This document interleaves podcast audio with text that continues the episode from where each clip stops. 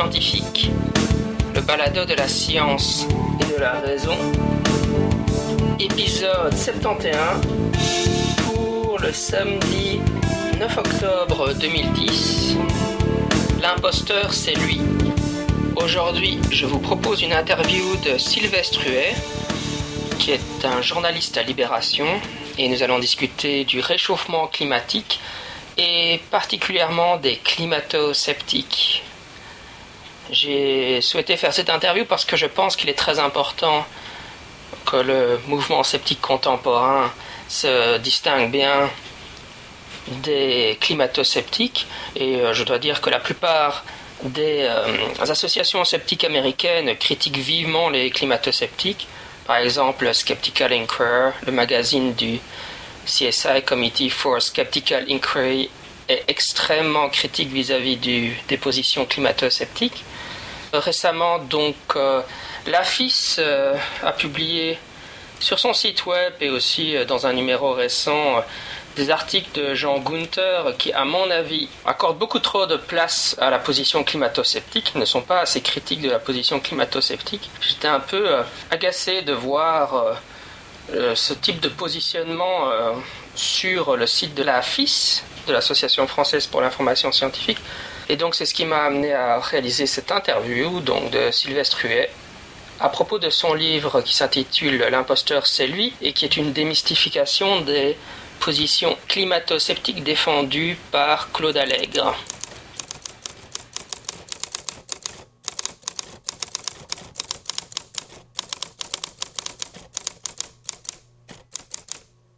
Aujourd'hui, je suis avec Sylvestre Huet, qui est historien de formation. Il est journaliste à Libération depuis 1995. Il, a, il s'intéresse donc à la question du changement climatique et il vient de publier un livre en réponse à Claude Allègre intitulé L'imposteur, c'est vous. Bonjour. Bonjour. Le, titre c'est L'imposteur, c'est lui. Ah, mais, ça, mais ça se désigne bien Claude Allègre. Comment est-ce que vous en êtes venu, vous venu à vous intéresser à la question du changement climatique? Bon, ça, c'est tout à fait euh, euh, banal. Je suis journaliste spécialisé en sciences euh, depuis 1986 et déjà à l'époque, cette question existait dans l'univers scientifique et médiatique. Et comme les sciences de la Terre, en général, ont tout le temps, tout au long de ma carrière, fait partie des domaine dont je devais m'occuper pour les journaux pour lesquels je travaillais. Euh, ça fait donc partie des sujets sur lesquels euh, j'ai écrit, euh, comme d'autres sujets, les, technologies spatiales ou l'astrophysique ou d'autres domaines de la science. Donc il n'y avait pas de euh, d'intention particulière de ma part en euh, traitant euh, le problème du climat passé, présent et futur à travers son volet scientifique pour l'essentiel. Donc effectivement, Claude, Claude Allègre défend des positions dites climato-sceptiques. Est-ce que vous pouvez un peu nous, raconter le type de position qu'il défend et, pourquoi vous en êtes venu écrire un livre en réponse au sien? Ça fait déjà quelques années que Claude Allègre s'exprime en direction du public, des citoyens, euh, par l'intermédiaire de la presse et euh, de livres euh, sur les questions climatiques. Ça fait pas si longtemps que cela, en réalité.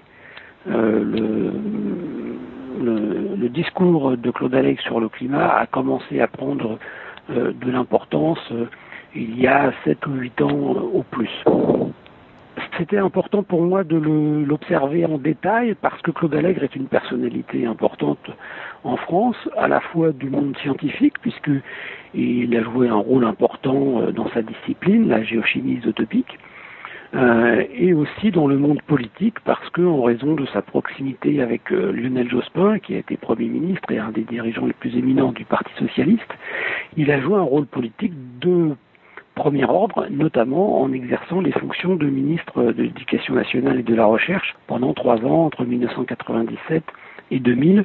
Mais auparavant, lorsque Lionel Jospin était euh, ministre de l'Éducation, sous le premier mandat de Mitterrand, Claude Allègre a exercé des fonctions de conseiller spécial auprès de Lionel Jospin. Donc c'est quelqu'un qui a eu un rôle euh, dans, euh, dans la recherche française et dans l'administration de la recherche française, dans la politique de recherche important. Et c'est une personnalité qui est très connue euh, des Français.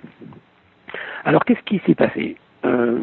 Il a commencé à écrire parce que c'est quelqu'un qui a eu beaucoup de portes ouvertes dans la presse euh, qu'il tenait une chronique euh, régulière, hebdomadaire par exemple, dans l'Express, puis dans Le Point. Euh, et puis c'est quelqu'un qui écrit beaucoup de livres.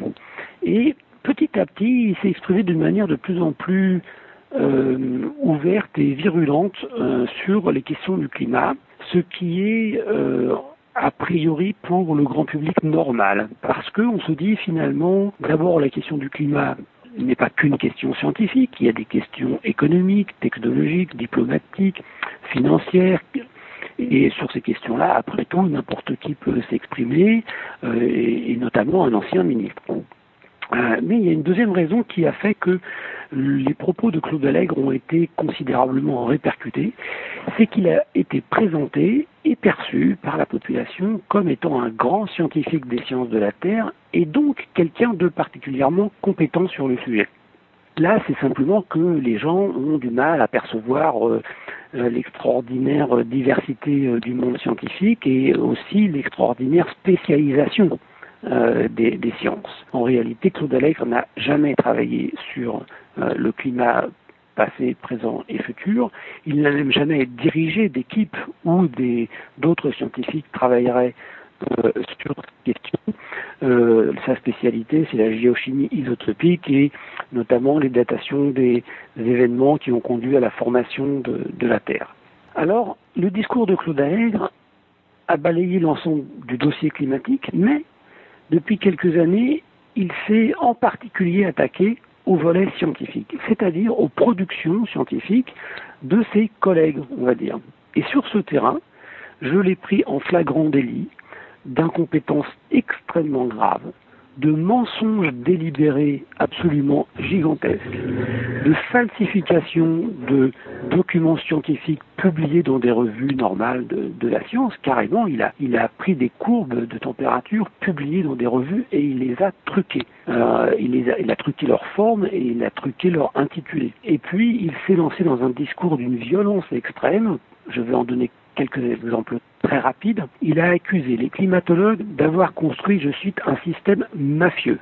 Euh, je cite encore un système totalitaire, destiné, je cite toujours, à construire une imposture destinée pour duper l'opinion publique et les gouvernements ce sont des accusations d'une extraordinaire violence. Hein. La mafia, c'est des gens qui tuent, les systèmes totalitaires, c'est des gouvernements qui emprisonnent et qui fusillent. Et ça, c'était adressé à qui? À de braves scientifiques normaux qui, dans leur laboratoire, sur le terrain, font des mesures, euh, écrivent des modèles, écrivent des articles scientifiques et discutent entre eux de qu'est-ce qui s'est passé du point de vue du climat euh, ces, dernières 50, 100, 150 années, ces derniers milliers d'années, ces dernières centaines de milliers d'années, et qu'est-ce qu'on peut anticiper de son évolution future, une évolution dont il pense qu'il sera piloté par le changement de la composition chimique de l'atmosphère qui résulte de la combustion en, milliards de tonnes du charbon, du gaz et du pétrole. Or, Claude Allègre, parmi ses mensonges, par exemple, euh, a prétendu, par exemple, que le centre Hadley de la météo britannique euh, avait annoncé que l'année 2007 était la plus froide depuis 50 ans. C'est une affirmation qu'il a faite dans la presse et dans son livre. Or, quand on va s'informer directement à la source, c'est-à-dire euh, au centre Hadley, eh, bien on trouve que non, c'est pas du tout vrai. Le centre euh, Hadley dit que l'année 2007 fait partie des dix années les plus chaudes depuis 150 ans. Alors comment est-ce qu'on peut prononcer des mensonges aussi euh, énormes, vérifiables par un, enfant de 14 ans qui, a une, souris et une connexion Internet? Bon, évidemment, il y a toutes sortes d'explications possibles sur la psychologie du personnage, mais ce qui est important aux yeux du pour le public, c'est pas ça. Et ce qui est important aux yeux du journaliste que je suis, c'est pas ça. C'était, il, il faut absolument euh, expliquer aux personnes qui ont écouté Claude Allègre ou qui ont lu son livre euh, tous les mensonges qu'il a exposés dans, ses écrits, rectifier, euh, rectifier les chiffres, euh, rectifier les raisonnements, pointer toutes les, erreurs ou les approximations, mais aussi carrément les, les, inventions pures et simples de Claude Allègre. Et c'est ce que j'ai fait dans, dans, mon livre L'imposteur c'est lui, dans lequel j'ai relevé des dizaines de mensonges et d'erreurs de Claude Allègre dans son livre qui, lui s'intitulait L'imposture climatique. Euh, en termes de, motivation, qu'est-ce qui vous semble motiver euh, Claude Allègre ou, les climato-sceptiques en général dans, leur attitude de, déni de, la recherche scientifique euh, Qu'est-ce qui, selon vous, est le moteur derrière le mouvement climato-sceptique? Il y a plusieurs moteurs parce que le mouvement climato-sceptique est divers. Et on ne peut pas chercher une seule explication. D'abord, il faut bien comprendre qu'il y a des raisons profondes à l'existence de la mise en cause euh, du diagnostic des climatologues sur l'évolution actuelle du climat. Et des raisons qui sont profondément respectables. Le problème posé par les climatologues, c'est de dire, voilà, l'énergie que nous utilisons, nous les hommes, pour vivre, pour nous alimenter, pour nous déplacer, pour travailler, pour construire nos bâtiments, etc., est aujourd'hui à 80% fourni par le charbon, le gaz et le pétrole.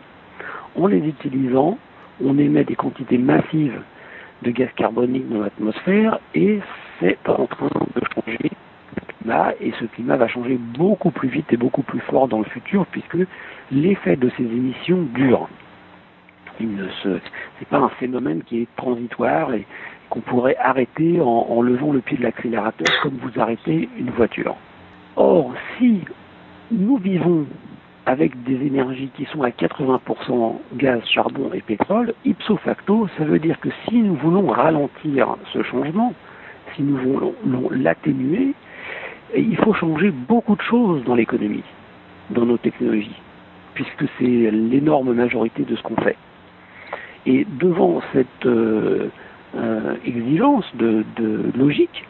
Euh, si on pense que le changement climatique peut avoir des conséquences dangereuses à l'échelle du siècle à venir, alors on peut se, on, se pose légitimement la question est-ce que c'est vraiment nécessaire? Parce que c'est très important comme changement. C'est pas un petit changement sur une petite activité industrielle, c'est l'essentiel. Alors donc ça c'est complètement légitime. Ce qu'il est beaucoup moins, euh, c'est de partir de ce point de vue euh, normal, logique, et de commencer à utiliser des arguments de basse propagande pour mettre en cause la science complètement normale qui est réalisée sur ce sujet. Parce que ce n'est absolument pas un domaine scientifique spécial. Euh, c'est la climatologie euh, qui a beaucoup progressé ces 25 dernières années, est menée selon les règles tout à fait normales et banales de la science. il y a des milliers de personnes qui travaillent sur ce sujet dans le monde. Ils observent le climat avec des moyens euh, de plus en plus sophistiqués et importants, les satellites, l'observation des mers, les services météo, etc. Ils utilisent des gros moyens de calcul pour essayer de modéliser l'évolution future, et tout ça est publié dans des revues scientifiques dans un cadre absolument normal. Il n'y a rien à, il n'y a pas de petites bêtes à chercher là-dedans, et on, on ne parle pas de l'activité de quelques dizaines de chercheurs. À l'échelle mondiale, il y a plusieurs milliers de chercheurs qui travaillent là-dedans, et c'est difficile d'imaginer que tous ensemble, ils se seraient mis à comploter pour construire une fausse science. Donc le problème qui est posé par le discours de gens comme Claude Allègre sur la science du climat, c'est que il en fait une présentation profondément mensongère, qui d'ailleurs est assez étonnante de la part de quelqu'un qui a dans d'autres livres essayé d'expliquer euh, la science normale à, à, ses lecteurs. Quelles sont les motivations personnelles de Claude Allègre dans ce combat? Honnêtement, ce n'est pas une question très importante. Je dirais simplement que Claude Allègre, que je connais bien, est un monsieur vraiment âgé, hein, il a 73 ans, il a fini sa carrière scientifique depuis assez longtemps, il n'a plus aucune perspective de carrière politique, peut-être, probablement même qu'il fait ça simplement pour avoir une existence sociale.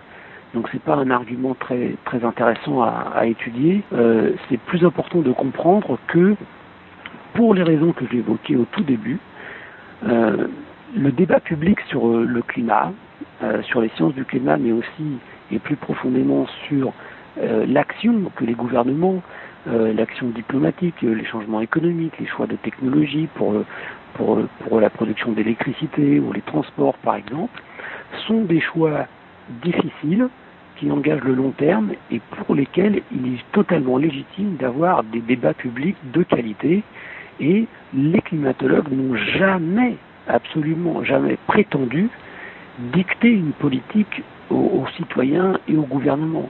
Ils disent simplement, nous, on pense qu'il y a, après avoir étudié le problème de très près, qu'il y a un gros problème pour nos descendants, parce que les changements climatiques, c'est essentiellement pour le futur, pour les décennies qui viennent.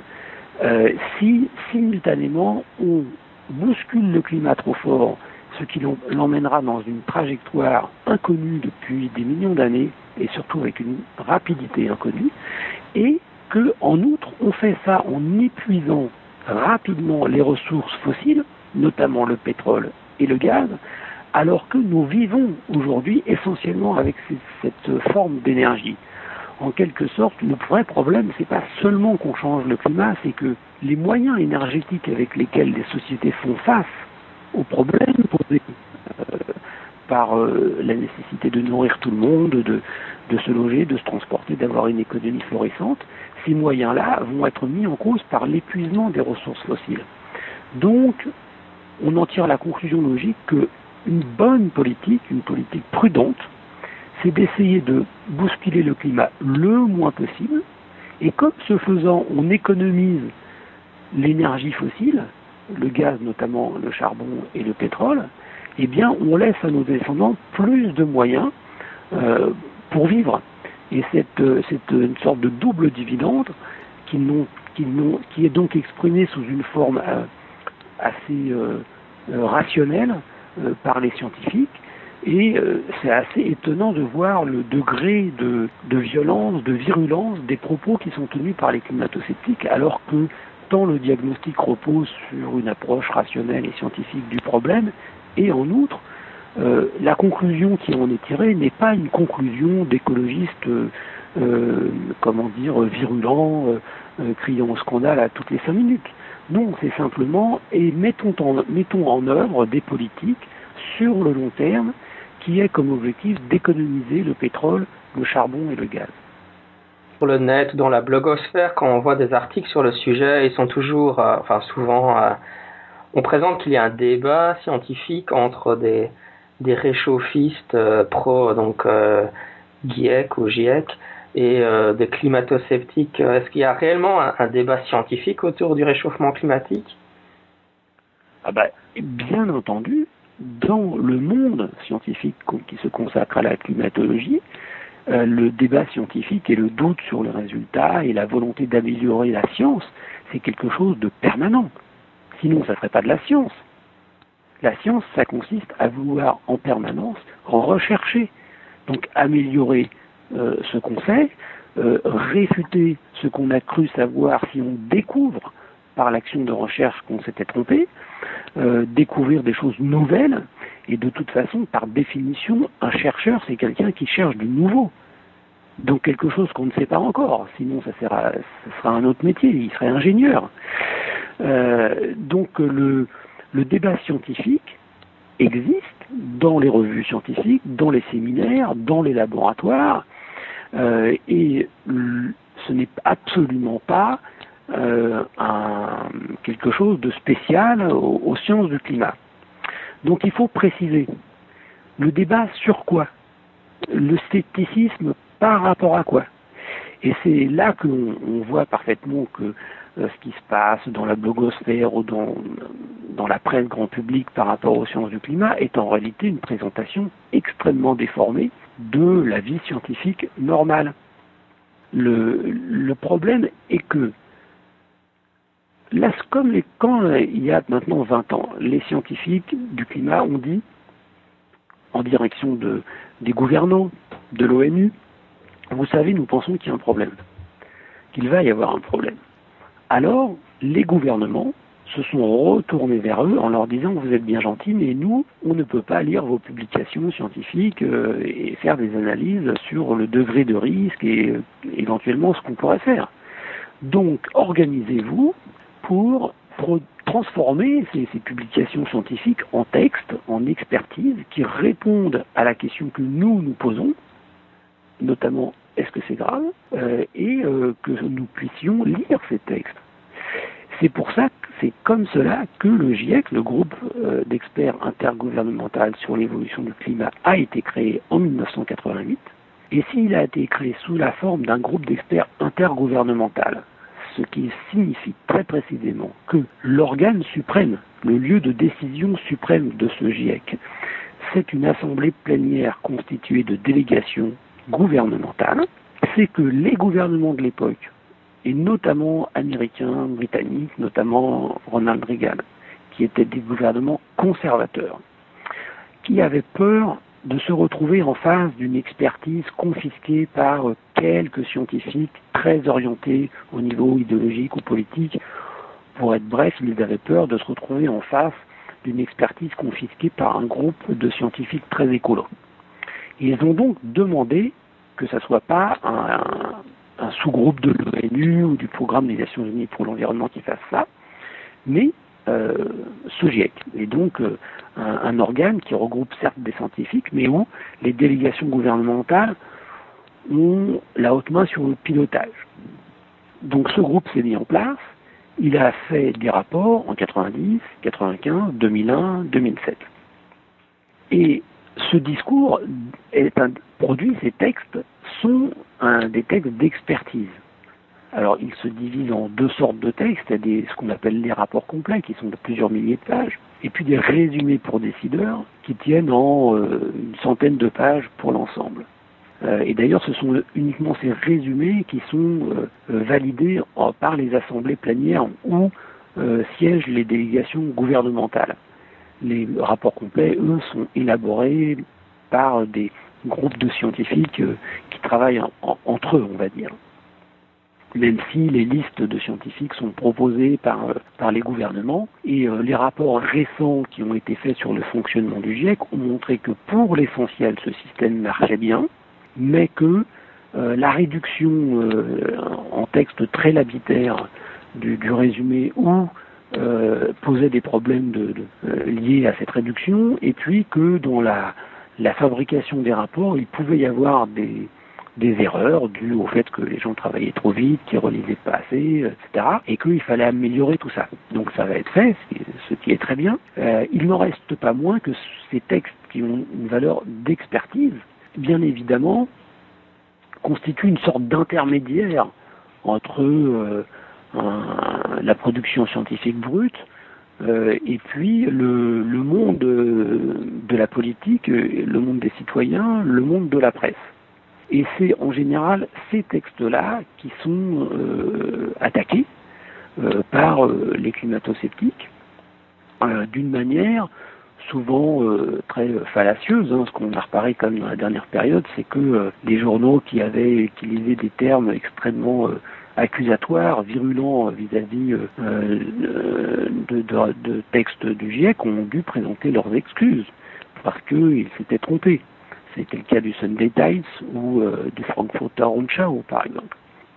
L'important dans cette affaire, c'est de comprendre que malgré les imperfections, on va dire, inéluctables d'un processus d'expertise de ce type, il n'y a pas d'autre solution.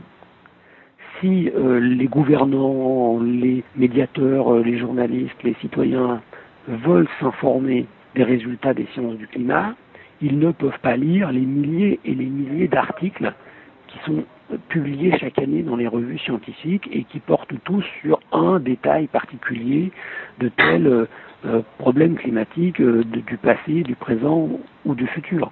Donc il faut bien faire ce travail d'expertise et le, ce qui est important pour le grand public, pour les citoyens, c'est de voir que l'ensemble des rapports faits euh, depuis euh, les différents scandales qui ont entouré la conférence de Copenhague en décembre dernier ont montré que même s'il faut améliorer ce système, eh bien c'est sur ce système-là qu'il faut compter pour que les sociétés soient le mieux informées possible de ce que produisent les scientifiques du climat et pour s'interroger sur les différentes politiques possibles.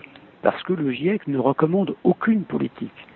Le GIEC dit simplement, voilà, si vous faites une politique qui euh, utilise les ressources fossiles sans limite, voilà ce qui risque d'arriver au niveau euh, climatique. En revanche, euh, si vous avez des politiques permettant de réduire les émissions de gaz à effet de serre grâce à une économie dans l'usage des énergies fossiles, alors le climat changera, mais dans telle ou telle dimension. Vous mentionnez le fait qu'il y a des raisonnements fallacieux du côté des climato-sceptiques. Est-ce que vous auriez l'un ou l'autre exemple de raisonnements fallacieux ou d'arguments qu'ils avancent souvent et, de leur contre-argumentation? Bon, on peut on peut revenir euh, on peut revenir au livre de, de, Claude Allègre. Oui. Euh, on peut prendre quelques quelques exemples simples. Je vous en ai donné un déjà qui était euh, le mensonge assez hallucinant de Claude Allègre sur euh, la température euh, de l'année 2007 à l'échelle mondiale. Mais ça, c'était vrai aussi, ce, genre d'argument, ce genre de, de, mensonge. Claude Allègre l'a fait, par exemple, à propos de une courbe de température établie par le paléoclimatologue suédois Håkan Grud, euh, une courbe qui portait sur les 1500 dernières années euh, et que euh, qui a été publiée par ce chercheur en 2008, donc la Dynamics, une revue scientifique, et bien Claude Allègre a carrément modifié la fin de cette courbe entre 1900 et 2004. Autre exemple de, de, de, mensonge un peu stupide, quand Claude Allègre parle de l'action des, nuages sur le climat, vous savez que c'est un gros problème, la manière dont on, on anticipe la réaction de, des nuages au réchauffement climatique, eh bien, euh, il en fait une démonstration euh, complètement erronée. Il croit que euh, ce sont les, nuages hauts qui vont refroidir la Terre et en fait, c'est simplement qu'il n'a pas compris le sujet et qu'il euh, suffit de lire un manuel de première année pour apprendre que c'est euh, le contraire, que les nuages d'altitude ont un effet de serre plus important que leur effet euh, refroidissant. mais le, les mensonges, ça consiste aussi, par exemple, à prétendre qu'il y a plein de scientifiques qui sont climato-sceptiques, qui sont d'accord avec les gens qui critiquent. Alors quand on lit le livre de Claude Allègre, par exemple, on tombe sur une liste de, de chercheurs qui seraient climato-sceptiques, euh, parmi lesquels, par exemple, on trouve les noms de M. Dudok de Witt, euh, de M. Finkel, de M. Solanki, de M. Susskind, de M. Hartmann, euh, ce sont des chercheurs connus. J'ai vérifié personnellement que tous ces chercheurs ne sont pas du tout d'accord avec Claude Allègre. Quand il écrit que ce sont des climato-sceptiques, c'est un mensonge.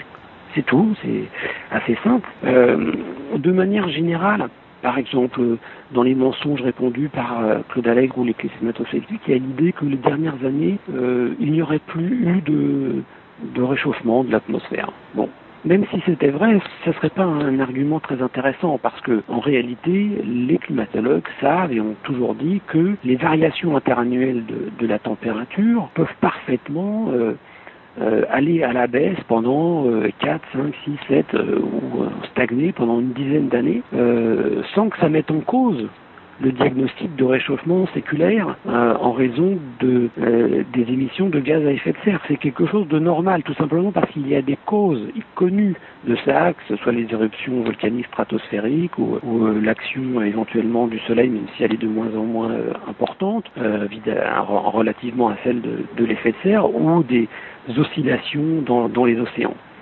Ce qu'il faut savoir tout simplement, c'est que euh, les années 2000, donc euh, de, de, de 2000 à 2009, euh, sont nettement plus chaudes en moyenne que les années 90, de 1990 à 1999, lesquelles sont nettement plus chaudes en moyenne que les années 80, lesquelles sont nettement plus chaudes que les années 70.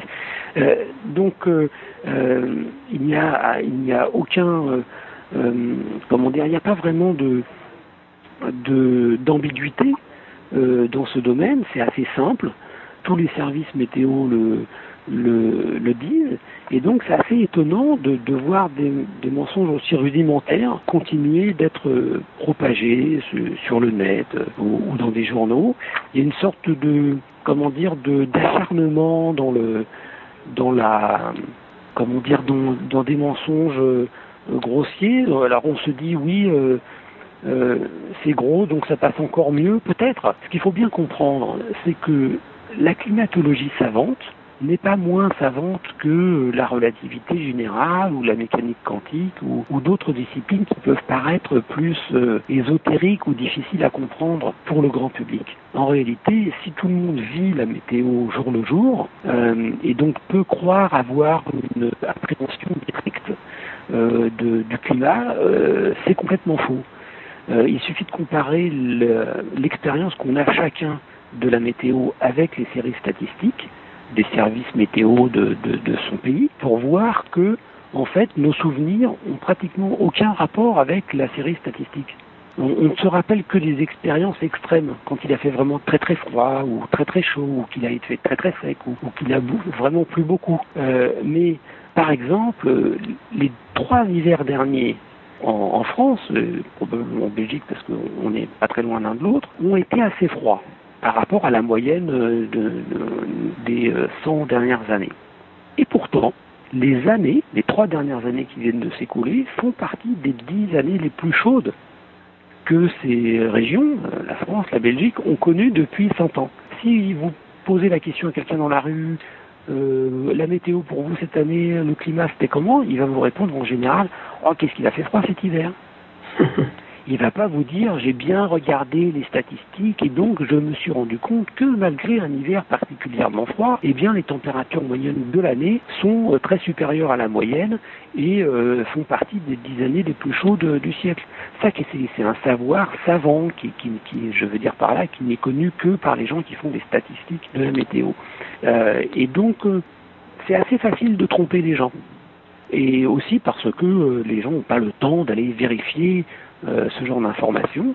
Et si ils ont envie qu'on leur mente, je veux dire par là que si effrayés par ce que représente le changement économique, technologique, culturel, social, euh, dans la distribution des richesses par exemple, que suppose une véritable politique de réduction de nos émissions de gaz à effet de serre et donc de limitation importante de l'usage qu'on fait du gaz et du charbon et du pétrole, il faut bien voir que euh, pour tenir un objectif climatique raisonnable, il faudrait diviser par quatre nos émissions et donc diviser par quatre notre usage de ces, énergies d'ici 2050, donc en 40 ans. Euh, c'est quand même un changement considérable. Donc les gens qui sont effrayés par ces perspectives, euh, soit parce qu'ils pensent que c'est complètement impossible ou euh, qu'ils euh, euh, se disent que ça va trop transformer leur mode de vie, vont avoir tendance à se raccrocher à n'importe quel discours qui leur dira finalement c'est pas nécessaire. Et même si ce discours est mensonger, elles auront pas très, ces personnes n'auront pas trop envie d'aller vérifier s'il est vrai ou s'il est faux. C'est un peu ça le, le, le, problème majeur qui est posé et c'est à ce problème que j'ai essayé de répondre par mon livre euh, en euh, démontant un par un, patiemment, euh, les mensonges de, de, Claude Allègre et en donnant au, au, à mes lecteurs le moyen de réfléchir par eux-mêmes à ces questions. Pour terminer, euh, mis à part votre ouvrage, pour les gens qui voudraient aller plus loin dans la réflexion sur ce sujet, euh, qu'est-ce que vous pouvez... D'abord, où est-ce qu'on peut vous retrouver sur le net? Et puis, euh, qu'est-ce que vous pouvez nous conseiller peut-être comme, comme littérature? Oui, alors pour me trouver sur le net, euh, c'est très facile. On tape mon nom sur Google, donc Sylvestre Huette, et assez vite on trouve un, blog que je tiens euh, sur le site web de Libération, donc euh, libération.fr, et qui s'appelle Science au carré. Sur le web, on peut trouver d'excellentes informations sur le climat. En allant sur les sites des laboratoires scientifiques, bien évidemment, mais je voudrais dire à vos auditeurs que les résumés du GIEC euh, sont disponibles en français et ce ne sont pas des textes très longs. Et pour les trouver, il suffit de taper GIEC sur Google et on trouve sur le site euh, général de cette institution qui en anglais s'appelle IPCC, IPCC, on trouve une partie du site qui est traduite en français et on peut télécharger, donc gratuitement, les rapports du GIEC, notamment les résumés en, français ou les rapports intégraux en anglais. Et c'est une très bonne information. sinon, dans les livres qui, existent, je, viens de participer modestement à un ouvrage qui s'appelle Changement climatique, les savoirs et les possibles. c'est un dialogue quadrilogue, je ne sais pas comment appeler ça, avec euh, un glaciologue, euh, Jérôme Chaplaz, un économiste spécialiste du climat, Olivier Godard, et un spécialiste de modélisation numérique du climat qui s'appelle Hervé Letrut. C'est euh, aux éditions La Ville Brûle. Ça vient juste de, sortir cet été. Ça fait une sorte de tour d'horizon. Euh, sinon, il y a d'autres livres euh, qui, existent sur le sujet hein, et qui sont de, très bonne qualité. Euh, j'ai sur mon bureau un livre qui s'appelle Climat et Société que je viens de présenter sur mon blog édité par le CRDP de Grenoble et qui est particulièrement destiné aux enseignants du, secondaire et euh, euh, aux étudiants. Euh, bon, il y a beaucoup d'autres livres possibles hein, sur le sujet, mais ça, une petite recherche bibliographique permet de, de, le trouver. Merci beaucoup d'avoir répondu à nos questions. Merci de m'avoir appelé. Au revoir. Au revoir.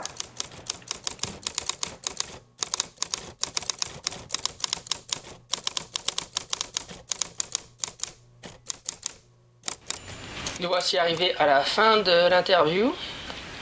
Pour rappel, si vous êtes un participant de Wikipédia et que vous contribuez à l'encyclopédie en ligne, il existe sur Wikipédia un projet scepticisme rationnel pour ceux qui veulent ajouter des touches de scepticisme sur l'encyclopédie en ligne.